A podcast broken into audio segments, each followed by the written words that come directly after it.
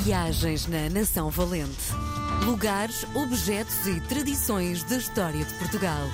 Com Helder Reis. Dia de recebermos na RDP Internacional o comunicador, o meu amigo Helder Reis, autor do livro Nação Valente, Lugares, Objetos e Tradições da História de Portugal.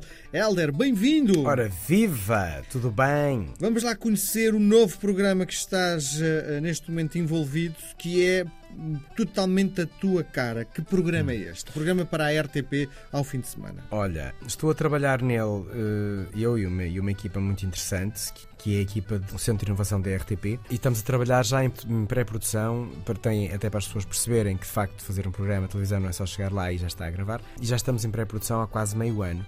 E é um programa que vai revelar a vida que as aldeias fora dos grandes roteiros turísticos ou roteiros defendidos pelo próprio Estado a fim de as promover, são aldeias fora desses sítios, há uma ou outra que toca, inevitavelmente, mas são aldeias comuns e vamos mostrar uh, que vida há nessas aldeias, como é que as pessoas que lá estão vivem e, e nós privilegiamos muito mais quem lá está do que quem eh, foi para lá. Há algumas histórias de, de, de, pessoas que foram para essas aldeias, mas tentamos ao máximo que seja a história de quem vive há muitos anos nas aldeias, porque há uma coisa que me incomoda um bocadinho, que é uh, ficamos todos fascinados com as pessoas que mudam de vida e que vão para a aldeia, né?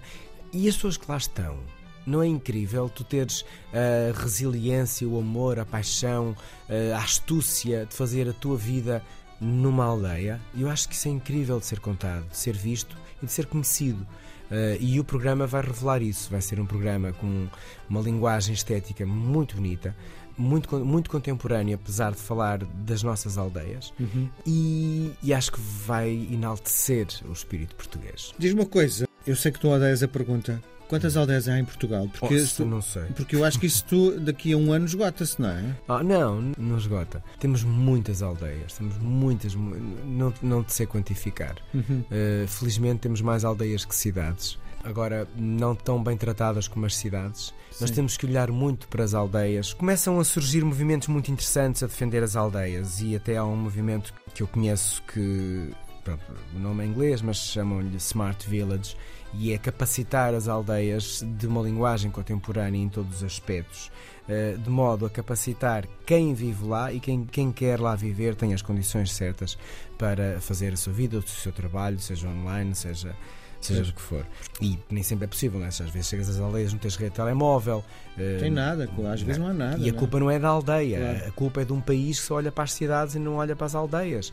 Quantas vezes eu estou a fazer uma viagem, traz os montes, Porto, e metade da viagem não tenho rede de telemóvel. Sim. Isto é inadmissível, isto não pode acontecer. Porque Sim. as pessoas que estão no interior pagam os mesmos impostos que as pessoas que estão na cidade. Sim. E não têm os mesmos usufrutos. E isto é profundamente injusto. E vais descobrir a generosidade de quem vive numa aldeia sim. que é muito maior do que quem vive num grande centro urbano. Sim, sim. É, é, são pessoas eh, mais disponíveis, mais autênticas, mais mais limpas. E fazem uma gestão do tempo bem diferente da nossa. Nós é tudo a correr, não é? Sim.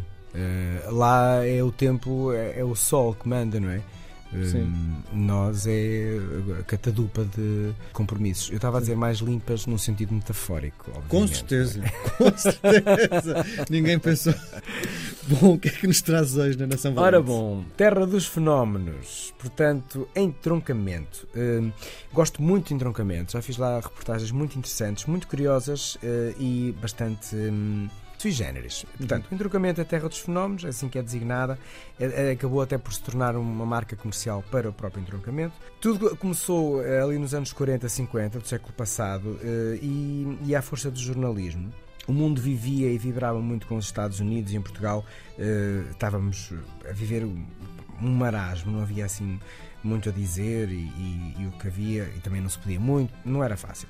E um senhor jornalista, de nome Eduardo Pinheiro Brito, que é muito amado na Terra e muito respeitado, decidiu começar a escrever sobre coisas raras que aconteciam na sua terra, raras Sim. e simples. Os fenómenos do entroncamento, não é? Sim, eh, que na verdade são, se nós olharmos bem, todas as terras também têm alguma coisa bastante irregular e, e, e curiosa. E ele decidiu dar voz a isso e dar leitura a isso. E então eh, ele começa a escrever sobre os insólitos e começou a escrever sobre um melro que era branco um, e as pessoas adoraram. Uh, depois começou a escrever sobre um ovo com 800 gramas, uma abóbora com mais de 50 quilos, uma planta que dava batata e tomate, uh, um homem que tinha três rins, um pinto que tinha três patas. E, e, estas coisas de facto aconteciam e as notícias começaram a ganhar tal fama e tal, e tal força nos jornais nacionais e internacionais que o entrocamento começou-se a chamar a Terra dos Fenómenos, onde aconteciam estas coisas todas bizarras. A ciência também começou a, e isto é curioso, pois a ciência juntou-se, e começou a explicar muitos destes ditos fenómenos, e a opinião pública ficou muito mais esclarecida, eh, porque há sempre um porquê para as coisas acontecerem, e provavelmente não é só ali que acontecem, mas ali acontecem vários, e curiosamente foram relatados por um jornalista. Por isso é que Eduardo Brito, é tão, é tão acarinhado, é um nome muito acarinhado na Terra e foi até, é até conhecido como o pai dos fenómenos porque os divulgou e acabou por colocar o entroncamento no uh, mapa. num mapa muito interessante que é o mapa da curiosidade, da atenção não é? e, e das, das coisas diferentes. Sim, sem dúvida. E vale a pena ir ao entroncamento em que seja para sentir essa diferença, não é? Desse fenómeno. Sim, muito bem. Nós voltamos a conversar na próxima semana, Helder. Um Abraços. grande abraço. Até logo.